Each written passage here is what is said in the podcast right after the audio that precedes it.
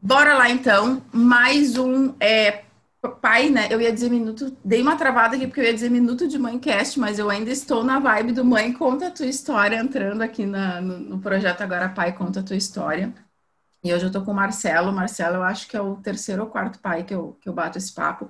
E antes de eu, de eu abrir para você se apresentar, Marcelo, eu quero falar que eu tô muito feliz porque eu super subestimei os pais. Eu achei assim, não vai aparecer ninguém aqui querendo contar história porque os pais são super fechadores. Eu já tinha proposto num grupo de pais, é, dos pais da escola do, do, meu filho, né? E ninguém se ofereceu, assim, ficou todo mundo meio aqui, meio caladão.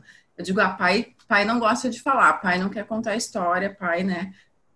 E subestimei, porque eu já tive muitos pais que procuraram para querer contar a sua história, então estou muito faceira, porque assim, vocês estão é, desmistificando uma visão que eu tinha da paternidade, de que pai não, não gosta de falar sobre paternidade. Então, quero dizer que eu estou muito faceira.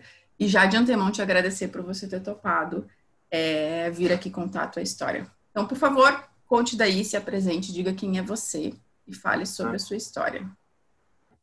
Cara, meu nome é Marcelo, eu sou papai da Liz, de três anos, e estou grávida, né? Mas de uma outra menininha, mas a gente não sabe o nome ainda. É, sou marido da Ari e né, a gente já está há bastante tempo. Sou é, dono de casa, sou músico, é, sou agora escritor também. E bom, é, eu, sou, acho que eu nesse bolo de papais aí que a Gabi falou, que eu acho que é um movimento que eu tô, me sinto super confortável de vir aqui falar, mas eu já defendo que já tem outros papais assim como eu né, que estão se expondo, estão se abrindo, enfim. É, eu acho muito legal disso, é muito legal a gente poder falar da nossa experiência como pai, como enfim, tudo que a gente viveu. Eu é, eu tive ali já nos, três, é, três anos atrás. Foi uma transformação muito grande na minha vida, né?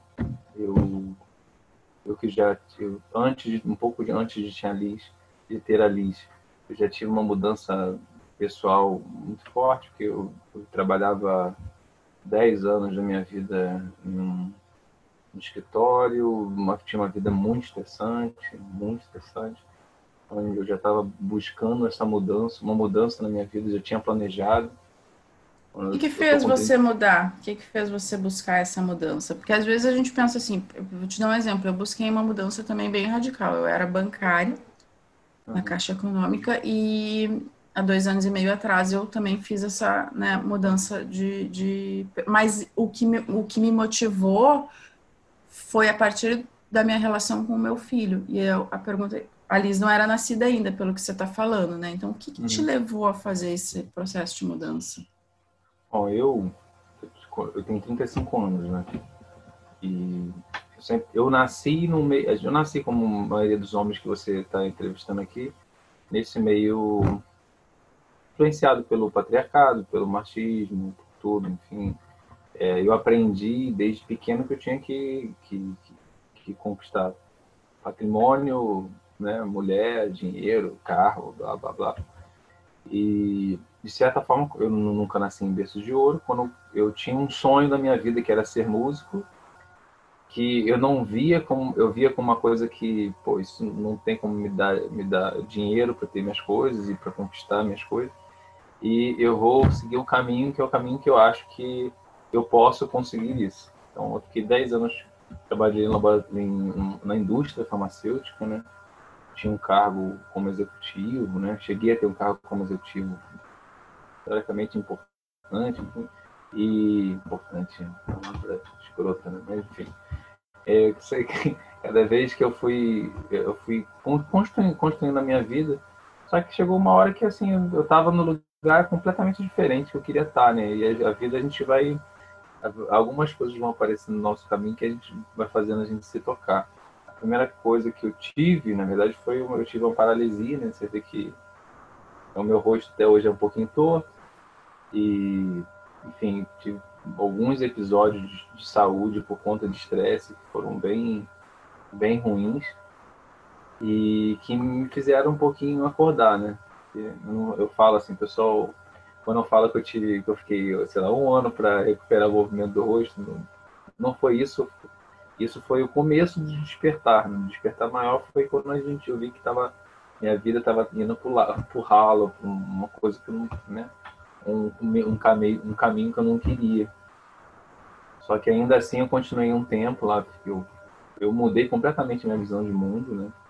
É, e eu fiquei uns três anos me planejando para poder sair bem, assim, sair e falar, cara, quero ficar tranquilo para não, para não, é, não ter que de, voltar para isso rápido, né? quero me planejar. Você fez exatamente um processo de transição de carreira, né? É, exatamente. Aí quando chegou no, no meio, no, nesse processo, a gente está, né, eu já vinha né, dentro de um um, estudo de autoconhecimento forte, enfim. É, quando eu voltei, aí viajei um pouco. Aí quando a gente, quando, depois dessas, da, no meio dessas viagens, enfim, quando eu voltava no Rio, a gente estava no Rio, a gente engravidou da Liz. Quando engravidou da Liz, eu falei, cara, vamos, agora tem que me preparar para uma, uma outra etapa. Aí você pensa um monte de coisa, mas quando a Liz chegou, assim, tudo que eu já estava caminhando, né?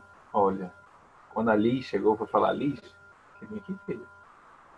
Ela pode dar um olhinho aqui? Pode, Liz chegou, chegou. Não tem problema não, filho. Eu não posso lavar agora não, meu amor. Pede pra mamãe lavar.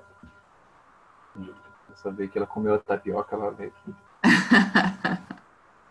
e enfim, eu já estava nesse caminho de autoconhecimento quando a Liz nasceu, que aí que mudou tudo, né? Porque assim, essa busca por qual o caminho, qual o que, que eu tenho que fazer. Aí, bem ou mal, eu me cobrava, tem essa cobrança de, cara, né, para onde que eu vou, né? E eu simplesmente parei de pensar. A Liz, eu brinco que a Liz veio com uma com, com um mar de paz, assim. Por mais que eu tivesse, que a gente tivesse é, você gasta muito tempo, muita energia né, com a criança. A Liz me trouxe paz para eu ficar, sei lá, num quadrado, cuidando da criança 24 horas por dia. Eu já estava em casa, já não trabalhava fora. E, e assim, eu, eu, comecei a ver propósito em outras coisas, né? Eu me vi, eu vi o meu propósito como pai e acho que foi a melhor coisa que aconteceu na minha vida parado. Você está trazendo uma coisa bem bacana aqui que eu estou te ouvindo e estou pensando assim, né, Marcelo? É, geralmente, e, e, aqui eu vou, vou generalizar um pouco, vou me permitir generalizar, quando a gente se torna pai, se torna mãe, geralmente o primeiro pensamento que vem é: caraca, e agora, né? Agora eu preciso, preciso botar os pés no chão, preciso, né? Porque agora eu tenho uma criança para sustentar, eu tenho um filho para uma filha para educar geralmente é isso que vem e geralmente a gente acaba ficando até mais atucanado, mais preocupado, como é que vai ser, né? E você está trazendo justamente essa posição inversa, assim, né? A Liz me trouxe paz, né? Então eu, eu parei de, é. de ter aquela coisa do, né? O que vai ser agora para curtir o momento. exatamente. Eu já me preocupava, eu já vivi, né? Boa parte da minha vida me preocupando, né? Tem que ter isso, tem que ter, tem. Quando ela chegou, eu falei, cara, não preciso de nada né? Eu, eu quero estar tá aqui na minha frente com a minha esposa. A gente, é, acho que tudo foi melhor para tudo, assim, para o meu relacionamento com a minha esposa, foi melhor para o meu descobrimento, né? Da, da minha, é, é, vou falar, posso falar que eu me reconectei mesmo com a minha, com a minha essência, enfim. E, e cara, foi foi uma viagem. Ainda está sendo uma viagem, nem vai, vai ter outra viagem pela frente. E aí as coisas começaram a fazer sentido e eu já tinha abandonado minha, minha, minha carreira como, como mundo administrativo corporativo. Eu já tinha decidido que eu ia tentar meio que é, seguir o meu caminho, meu sonho, que era meio da música, né? E a Liz me deu propósito para fazer isso, na verdade, né? Quando a Liz nasceu, eu pensei, cara, eu vou gravar minhas músicas para começar fazer meu trabalho, enfim. E eu não, não quis gravar mais nada. Assim. Eu peguei tudo que eu tinha composto até aquele dia, eu joguei tudo para escanteio, não vou falar que eu joguei fora, deixei reservado, e comecei a compor sobre ser pai. Né? Então, a minha, eu lancei minha carreira artística ano passado como músico que fala sobre paternidade. O meu primeiro EP é um EP chamado Pai de Menina, que são seis músicas que falam sobre sobre ser pai de menina. E depois que eu lancei ele, comecei, quis lançar uma outra música que fala sobre sobre presença nessa, nessa situação de pandemia. Então, aí acabei reunindo imagens de papais do Brasil todo no clipe. Foi muito legal, muito legal. E ainda assim, depois de, de virar, virar músico, eu, eu, tive a ideia de escrever um livro, né, que é um livro infantil, que também traz, que fala sobre muito sobre paternidade. Eu chamei um outro, um outro, um outro papai amigo meu, o Renato Oliveira, do Projeto Contatória, e a gente escreveu um livro juntos, o livro é uma história de, um, de uma família de tatus, né? Que, que aí já fazendo o jabá. As famílias de tatus e, e, e o cerne favor, da história. Né? É, o cerne da história é, é, a conexão entre, entre pais e filhos, né? E, Como que é o nome do livro? É Tá Tudo Bem Agora. Olha só, tá tudo bem agora, adorei. É, né, legal. E acabou que assim, o Renato ele é, ele é um contador de história eu sou um músico. A gente fez um livro. É, o livro também acompanha uma música que faz parte da história do livro e compõe e também compõe um, um, podcast, né, um audiobook que não o audiobook não é o só a, a transcrição em áudio do livro. Ele conta uma série de outras histórias, né? E aí eu estou falando isso para poder mostrar como que a gente às vezes não se imagina, né? A gente está hoje eu faço parte de várias rodas de pais, né?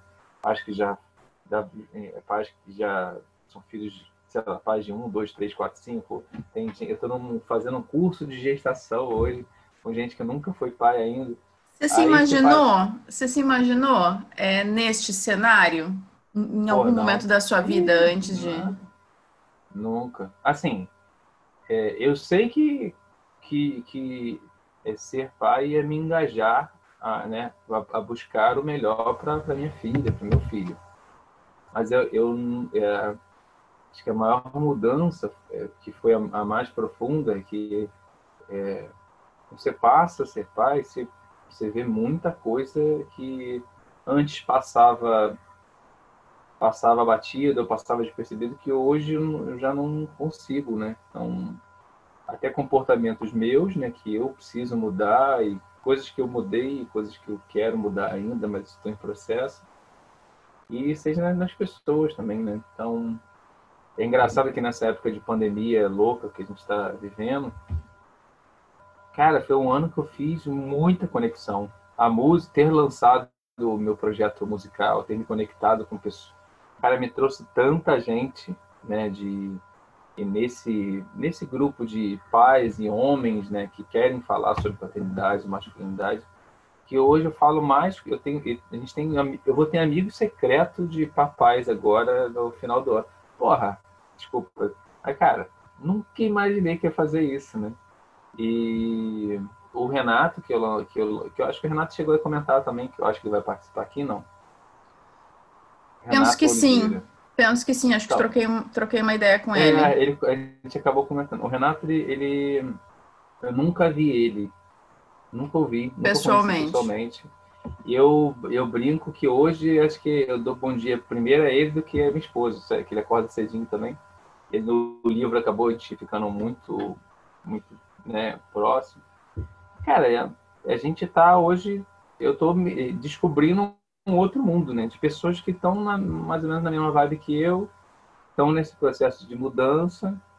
E aí, ao mesmo tempo, aqueles outros grupos que eu, que eu tinha, é, eu estava conversando com a minha esposa, é difícil você entrar na paternidade, ser pai de menina e entrar e ficar em, em grupo que só manda sacanagem o dia todo, né?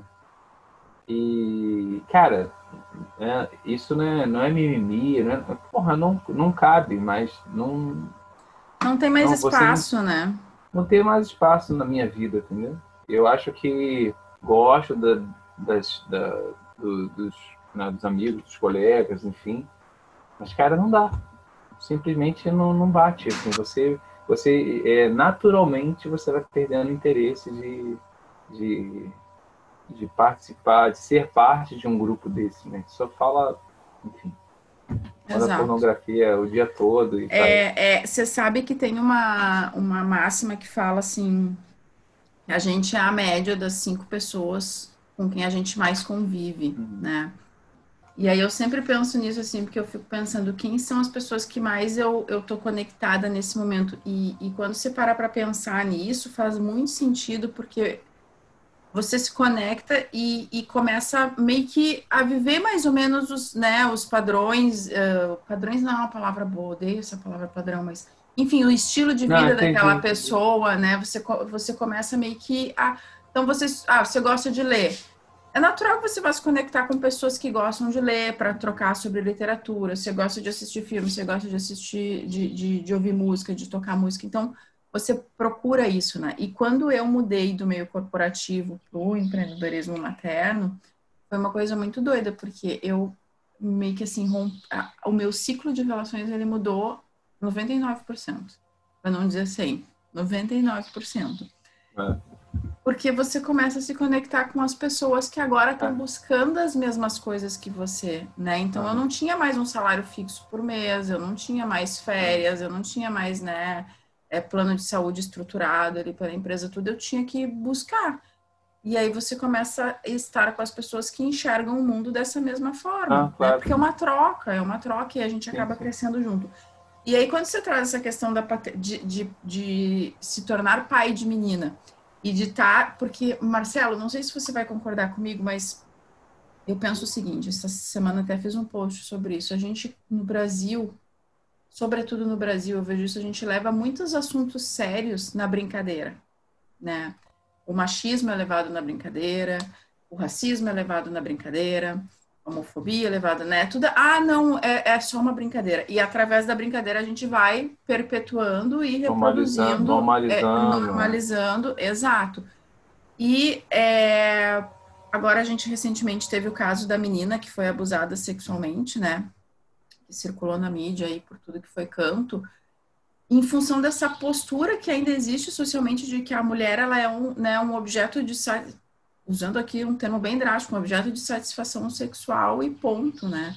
E aí quando você traz essa visão assim de que bom, não faz mais sentido para mim estar tá, nesse grupo, a gente não precisa simplesmente, né, não, então agora tá, tchau, eu vou eu vou me afastando e vou procurando as pessoas que fazem sentido. E é bem o título do seu livro, né? E tá tudo bem.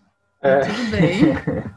é. Mas eu posso, posso complementar? Tem uma coisa que tem, tem, que tem ficado muito forte comigo, assim, que eu acho, eu acredito que se, se eu me afastar desse grupo completamente, eu acredito que eu, eu vou passar a viver numa bolha que é uma bolha legal, porque são pessoas que estão vivendo as mesmas coisas que eu, que estão que, que estão que eu acho que eu posso compartilhar muita coisa. Outro dia eu mandei essa semana mesmo, porque a gente está penando com um desfraude aqui da, da Liz, né?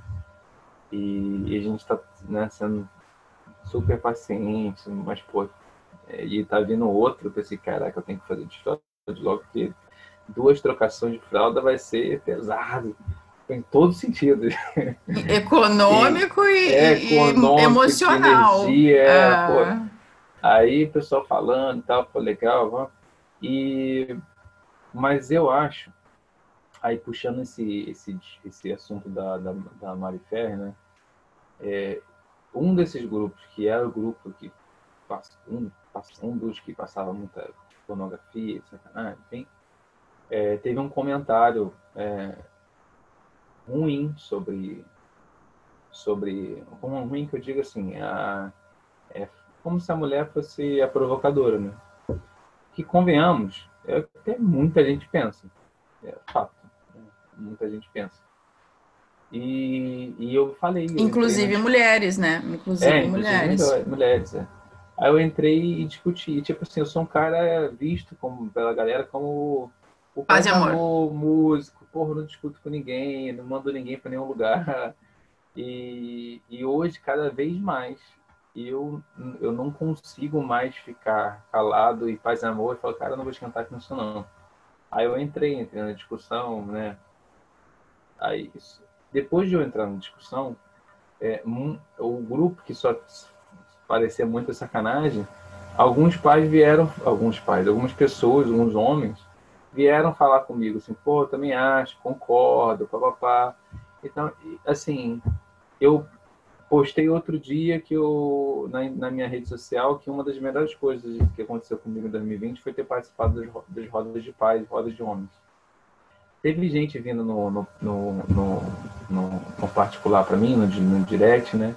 Perguntando como é que era a roda. Então, então, eu acho que, assim, a gente pode, se a gente quer mudar mesmo, a gente tem que jogar a sementinha, entendeu? Eu, eu tento fazer isso através da minha música, através né, agora do livro. Eu, eu passei um, um, ano falando muito de paternidade, mas o meu próximo ano que eu vou começar a escrever, é, divulgar composições que falam sobre masculinidade também. E assim, eu vou tentar do meu jeito contribuir.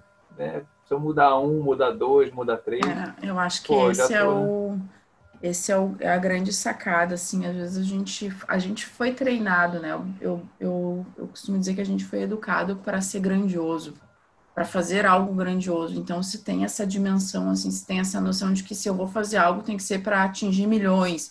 Se for para atingir só um, nem vou fazer, nem vou me mexer para isso, né? Vem essa coisa da, da educação que a gente teve aqui. Eu não estou falando só de família, eu estou falando de escolas. Escolas, inclusive, ah, elas nos nos educam dessa forma, né? Tem que ser algo espetacular, senão não vale a pena. E, e eu fiz até um, um, áudio no grupo de parentalidade essa semana que eu falava sobre, inclusive, a questão da criatividade, né? A gente pensa que ser criativa é ter momentos eureka todos os dias, é descobrir grandes coisas. E a criatividade, na prática, ela se dá no dia a dia, nas pequenas coisas, né? Em você encontrar soluções que não precisam ser inovadoras, mas para você é inovadora naquele momento. E, e aí, então, quando a gente tem essa percepção assim de, cara, é o efeito borboleta, eu penso nisso, sabe, Marcelo? É uma borboleta que bate asas lá no Japão e que o ventinho dela vem causando é. efeitos e chega aqui no Brasil um tsunami muitas vezes, né? Então, uma pessoa que eu tocar, ela vai reverberando para outra, para outra, para outra. E quando a gente trabalha com famílias, eu quando trabalho com famílias, por exemplo, com educação, uma coisa que eu penso muito é, cara, uma mãe, um pai que eu ajude na educação daquela criança vai crescer uma criança com uma educação diferente. E ela vai ser uma mãe e um pai diferente para os filhos dela. E, consequentemente, então você vai indo, né? Só nisso você já, já, já fez aí claro. o efeito borboleta. Então, eu super concordo com você. E na comunicação não violenta, quando a gente estuda comunicação não violenta, tem uma coisa que dizem assim, ah, o, quando eu entrei na comunicação não violenta, era, inclusive era esta percepção que eu tinha. Ah, então a gente não entra em conflito nenhum, comunicação não violenta é zero conflito, é, não fala palavrão. E quando eu comecei a estudar, a vivenciar, a praticar, eu me dei conta, cara, mas aí não faz sentido, né? Porque aí você está matando a sua essência, às vezes e se você não entra em conflito, como é que ficam aquelas questões que para você faz muito sentido que você é. quer externalizar? Não pode jogar no porão, o, né? O conflito ele está presente na comunicação não violenta 100% do tempo.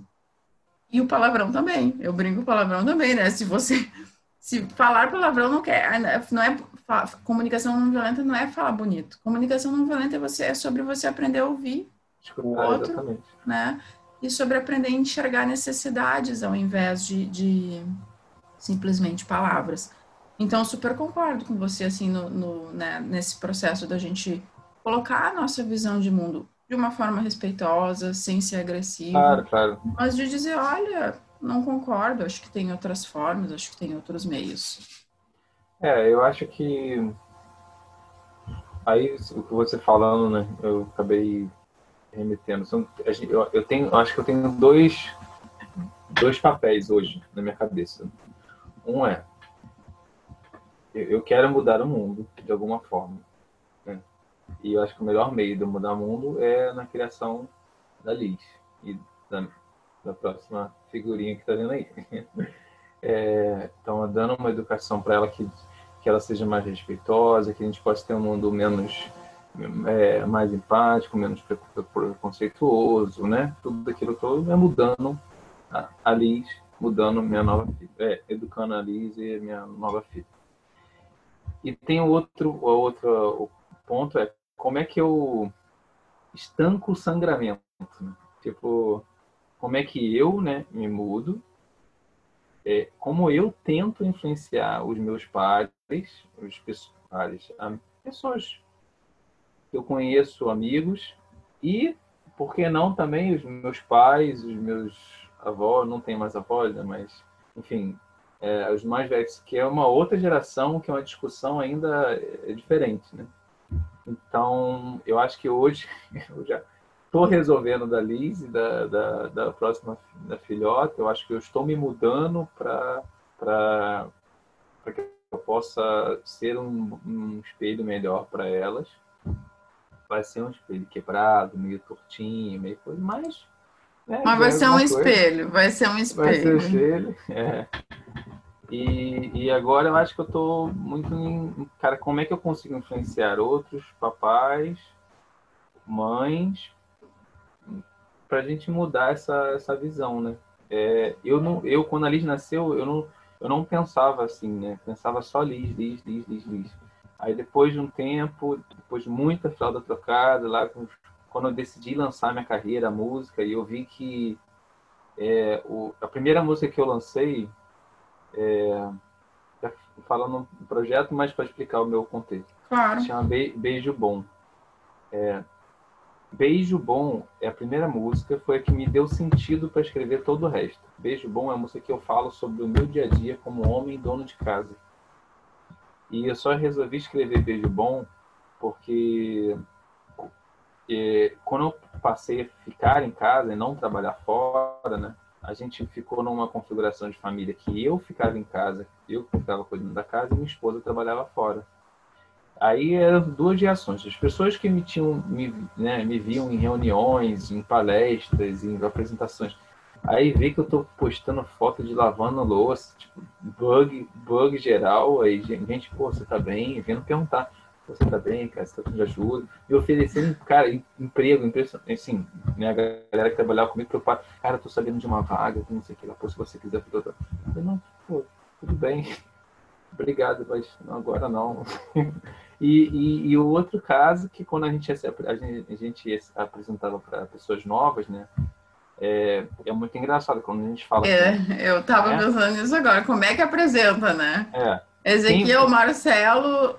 É, isso aí. Silêncio. Gente, Silêncio. É, você reparou quando eu falo a minha. Depois de muito, né? Muito exercício. Depois que eu não falo a minha. A minha quando eu me apresentei, eu falei: sou Marcelo, pai da Liz, marido da Ariana e depois eu falo o resto. Exato. É, eu acho que a gente aqui, a gente confunde muito, né? Quando a gente fala quem é você, a gente já coloca logo o nosso título, nosso é. mestrado, PhD, o nosso, nosso rótulo, né? Nosso é. a, gente, a, gente, faz o currículo vitae uhum. é, antes de falar quem a gente é. Aí eu, eu falava assim, pô, eu sou dono de casa. Apanhei todo mundo, brinco, né? Pô, eu sou Marcelo, que não sei o que lá. Quem... Ah, pô, eu sou dono de casa pô. Ela trabalha, eu fico, eu sou eu que eu, eu cozinho, lavo, cozinho. Cara, impressionante. O pessoal era eu, eu brinco que era o piripaca do Chaves, né? Quando uh, uh, uh, virava a cabecinha, ninguém entendia nada e virava de um jeito ruim. Aí foi que eu tive estalo. Eu falei, cara, eu vou escrever sobre esta merda. Eu vou escrever sobre isso, cara. Aí fiz a canção. Aí no final da canção eu, eu, faço, eu falo uma mensagem sobre como que eu fico feliz de, de, de estar presente para elas, né? Porque hoje eu, é, com certeza, isso me mudou para. Eu acho que eu sou uma, uma versão Marcelo melhorada depois dali, depois de estar tá, tá mais parceiro no, no, meu no meu relacionamento. Né? Eu estou fazendo curso de gestante agora, de, de, de gestação, porque eu acho que na minha primeira gestação da Liz, eu não era um pai ainda. E eu não fui o companheiro que eu precisava ser para minha esposa. Então agora bem. Estou tentando. Em que né? sentido você, você, você tem essa percepção assim de que você não foi o companheiro que precisava ser? Eu queria entender um pouco assim o que, que você entende por ser o companheiro que uma gestante precisa, por exemplo. Ah, eu acho que. Pô, eu vou falar o que eu falei ontem no, no grupo, né? É... Eu, eu tinha na minha cabeça que ser pai e ser um companheiro eram coisas diferentes. Porque eu falava isso, né? Fulano é um bom pai, mas não é um bom marido. Uhum. Não é bom. E hoje eu já não consigo ver como. Separados. Não, cons não consigo ver como sendo separado, porque ser pai é estar junto no barco, é junto com o seu companheiro ou companheiro, dependente do, do, do, modelo de família que você tem, se são dois homens, se são duas mulheres, não faz. Mas, pô, a minha esposa estava tava na gestação um monte de coisa acontecendo com ela e eu não, eu não posso achar que ela é a mesma pessoa ali naquele período. Né? E, então, da paciência de ter um de, de, de, de, estar mais, ajudar mais ela durante o processo, que ela vai se sentir mais cansada por vocês, né? A coluna de vocês se ferra, a bexiga se ferra, todos os órgãos internos. É uma, é uma modificação, é uma modificação corporal brutal. É, e eu ajudava, mas eu acho que não, não, tô falando em ajudar de só do lado físico, mas do lado emocional, emocional. que muda muito, né? E e eu acho que na época também a gente estava em outro momento de, de, de, do casamento da gente. Enfim, eu acho que por uma série de, de, de fatores, é, eu, eu, não, eu não fui o, o cara tão empático, tão é, parceiro de acompanhar tudo. E eu também não me preocupava, eu não sabia falar. Você me perguntou quantas semanas eu tenho agora. Coisa boba, né? É, a, a, mulher sabe na pá. Eu, talvez, naquela época, eu, não ia, eu ia ficar, tem três meses, né? Uhum, é o tal uhum. do mês. Eu, eu, porque eu não tinha essa ideia de como, como cada semana influenciava, como que, como, é, é, qual era a transformação que ela estava passando, entendeu? E falei pra caraca, né? Mas você me deu, você deu uma boa visão assim do que que é. você eu, eu acho que você está trazendo a questão muito focada uh, no, no, acompanhar de perto o que, que significa uma gestação, Sim. né? E você usou um termo quando a gente começou esse bate-papo que eu achei muito legal. É, eu sou pai da Liz e estou grávido de uma outra menina. E porque a gente uh, existe uma, um, um modelo social que fala que a mulher é engravida e o pai é um acompanhante, né? É. E, e, eu, e eu acredito muito nisso, assim, o casal engravida, né? Eu, é óbvio, é óbvio, né, Marcelo, que as transformações corporais não são as mesmas, né? Claro, claro. Você jamais vai ter a experiência que uma mulher tem, né, de, de ver o seu corpo sendo transformado de, de cima a baixo, mas eu, você, você trouxe um termo muito bacana que é empatia, né? É o sentir junto, é o estar junto. Eu não preciso e, e, o sentir aqui eu quero dizer o sentir emocional, né? Eu não preciso viver o que você está vivendo para estar tá contigo. Eu posso ter aquela presença contigo. E quando a gente treina, e empatia para mim é treino, né? A, gente aprende. Não tem nada nesse mundo que a gente não possa aprender. Tem umas pessoas que falam muito com relação à música, talvez você já escute isso, ah, você é um dom. E eu acredito muito nisso, né? Eu, por exemplo, durante muito tempo fiz, sou apaixonada por gaita de boca, aquela gaitinha, adoro o som. Adoro Fiz um ano e pouco de aula e aí engravidei e parei. Mas uh, sou apaixonada, mas eu sei que eu tenho que treinar muito, praticar muito para chegar num nível de perfeição de um cara que já tem mais traquejo com por quê? Porque o meu ouvido não foi treinado para música, ou não foi, enfim, né? Então, eu, eu, eu vejo muitas assim, pessoas que têm mais facilidade para isso, outras para aquilo, e tá tudo bem. A gente pode aprender se quiser, algumas com mais facilidade, outras menos. Uh, e assim eu vejo. Eu até estava dando uma olhada que eu acho que eu tinha uma aqui em cima É, eu, eu, é muito engraçado porque eu tenho umas três espalhadas pela casa. Uma, umas, uma até tá com o meu filho, e quando ele era pequeno eu adorava ouvir ele treinando o, o a respiração ali na, na gaitinha, né? Uh, mas eu acho que tudo na vida a gente pode aprender e, e, e né, com treino, ah, claro. com, né? Então, empatia é uma delas, né? Uhum. Aí as pessoas me dizem assim, ah, uh, ser, ser pai, você fala sobre essa questão do ser pai, do ser mãe, do, de um jeito diferente, de você aprender a ouvir. Ah, é muito difícil. É verdade, é muito difícil. Mas a pergunta que eu deixo é, por que, que a gente se dedica para uma carreira, a gente vai lá, faz graduação Bom. às vezes, faz pós-graduação, vai fazer mestrado em outro país, faz isso, faz aquilo, fica horas e horas em cima de um projeto muitas vezes e é difícil, mas a gente faz. E para educação de um filho, e para educação de um filho a gente diz assim é difícil, é muito difícil uhum. e desiste. Porra, é, é para mim é doído ouvir isso, né? Assim a gente faz e, e são escolhas. Então eu brinco com os pais, assim, as mães que eu atendo, eu digo que você nunca vai me ouvir dizer que é fácil, porque não é mudar um padrão de raciocínio, de modo, porque, porque parentalidade consciente para mim tem a ver com estilo de vida, tem a ver com você mudar a forma como você olha para o mundo.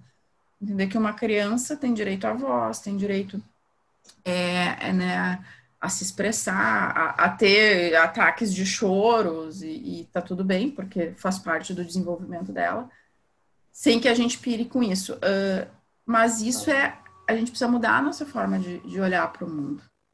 É um estilo de vida que você passa a viver, né? E é difícil mudar.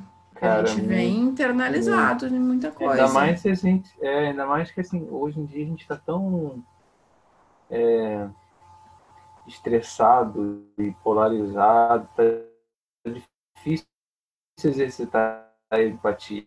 Né? Eu acho que a, o caminho está sendo mais até o outro, né? As pessoas estão cada vez menos Muito, empáticas. É. Mas, enfim, é, cabe a gente tentar fazer. Exato, é, uma, é aquilo que você falou antes, uma sementinha que você vai jogando, né? Marcelo, siga daí.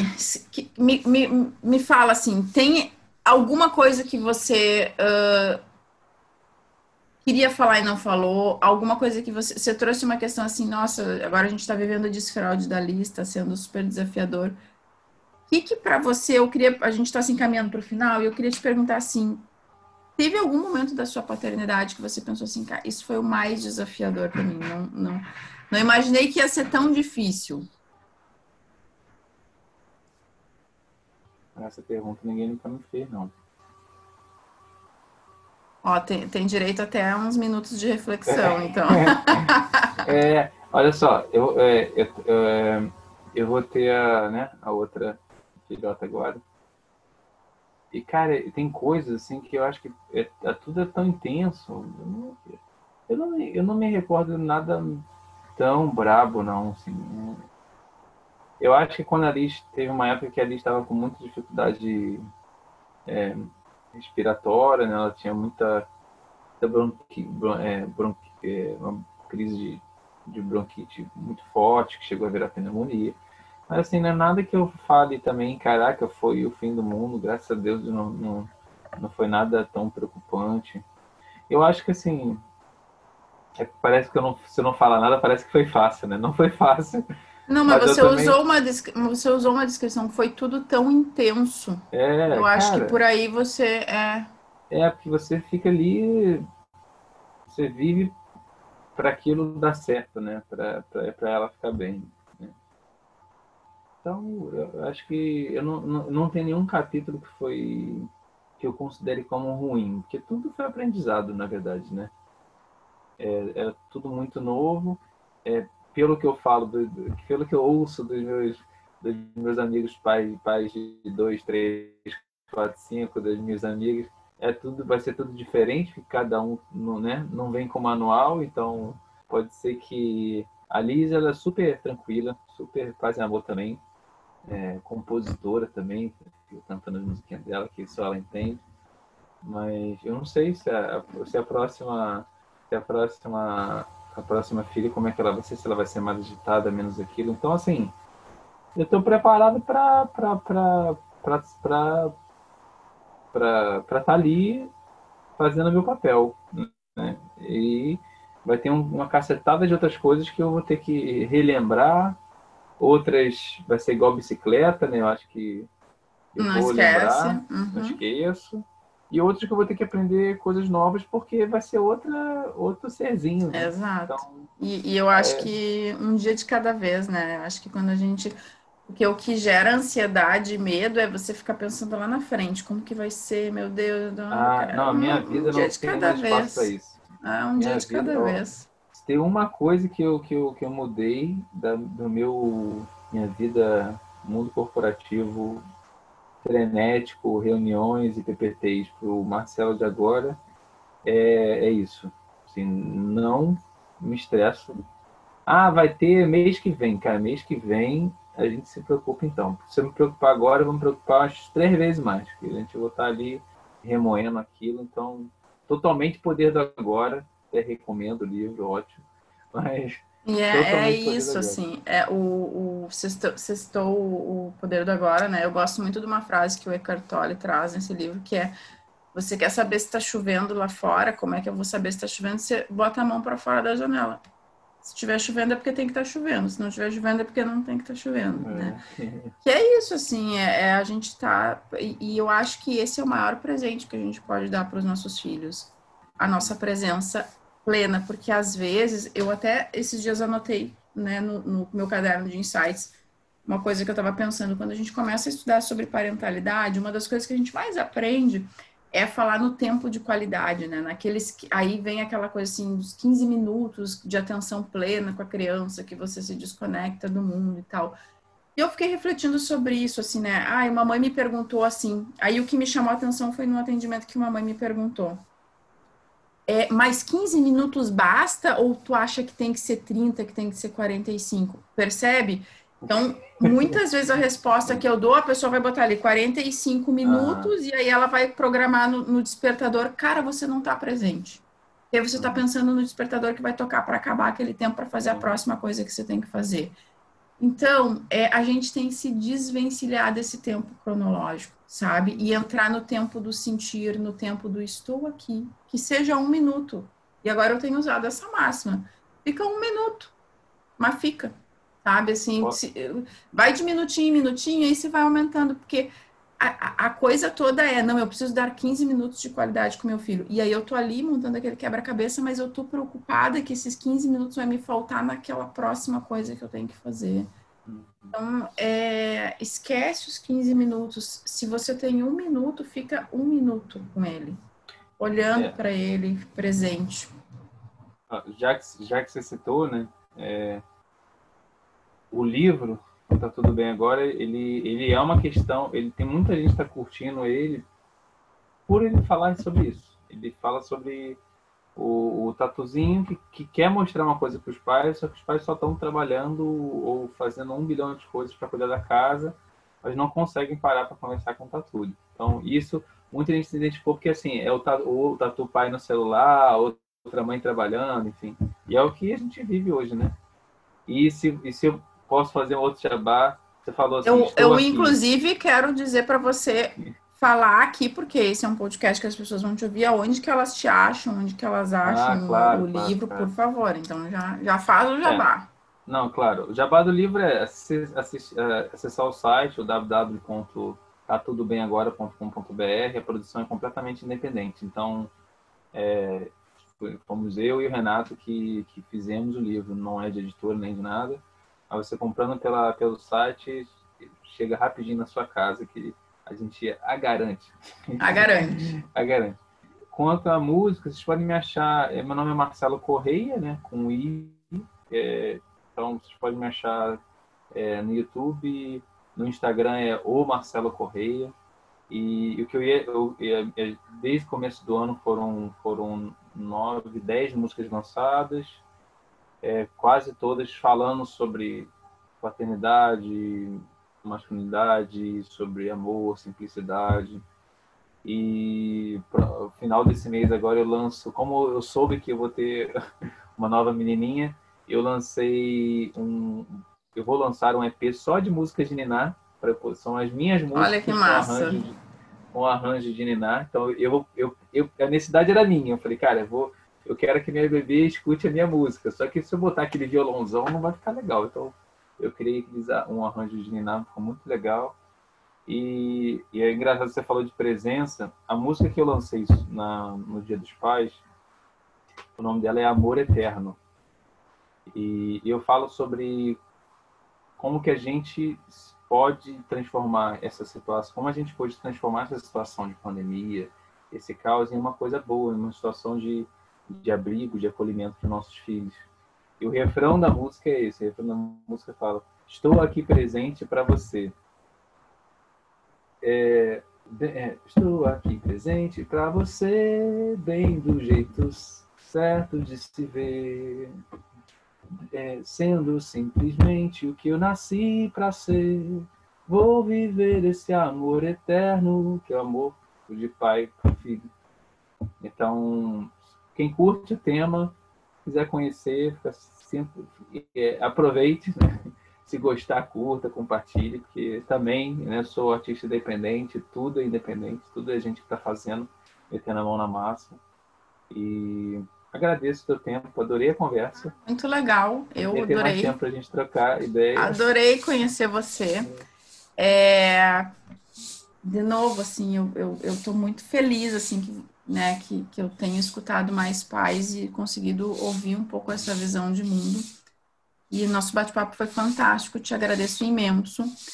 Vou super curti já a história do livro, já, já vou garantir o meu e, e assim, vou procurar você na, né, na não conhecia a, a, a, sua história, isso já me deixou muito curiosa por conhecer as músicas, então gratidão imensa por ter estado aqui, por se dispor a contar um bocadito da sua história, por se abrir, né?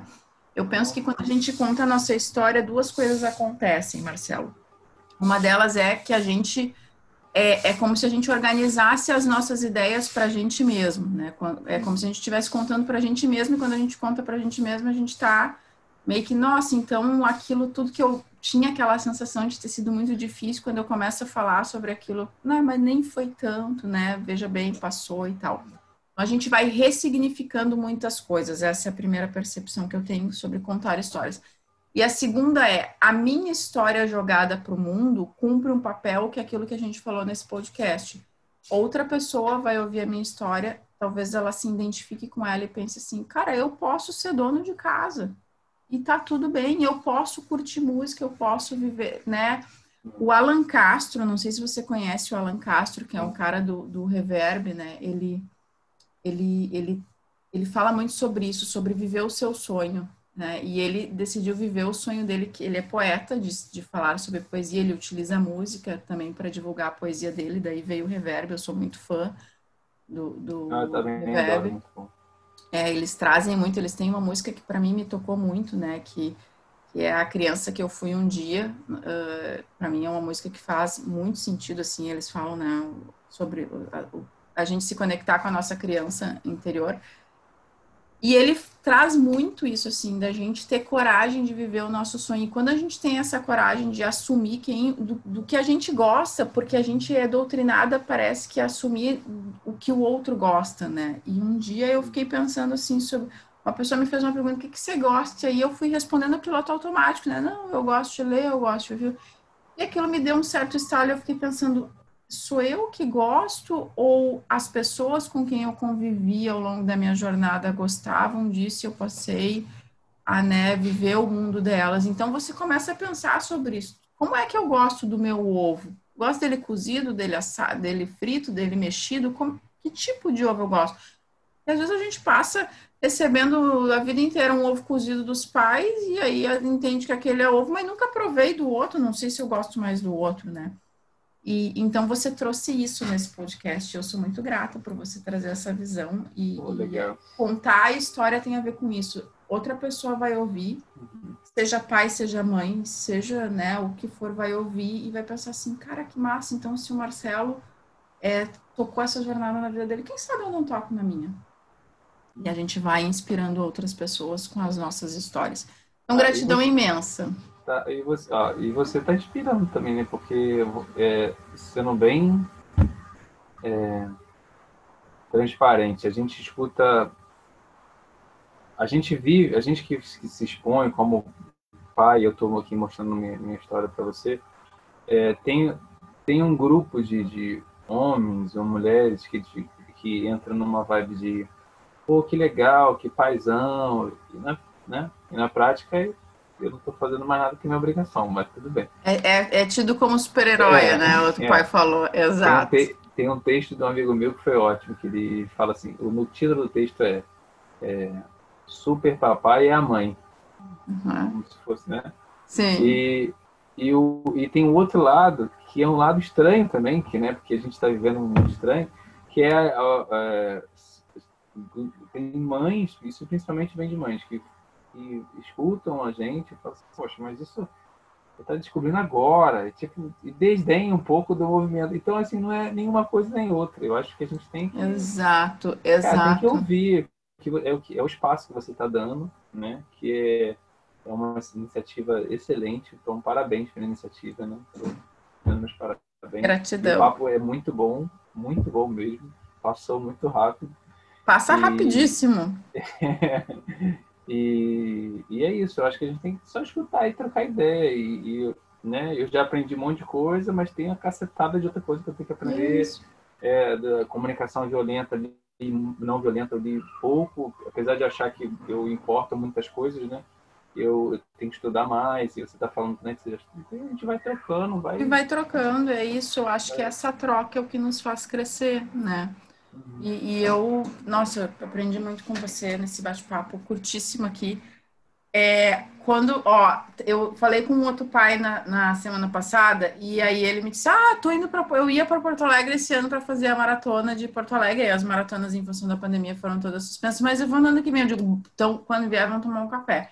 E eu lhe digo a mesma coisa, quando eu for ao Rio de Janeiro visitar minha irmã, se você estiver por aí, bora marcar um café. Por favor, por favor. Ou se você vier para cá, por favor, também bora marcar um café, então. Por favor, vamos aproveitar esse ano, esse ano louco de pandemia que a gente está trazendo ventos bons que são Exatamente, exatamente. Marcelo, obrigada. Encerramos Obrigado, por querido. aqui. Ó, beijão.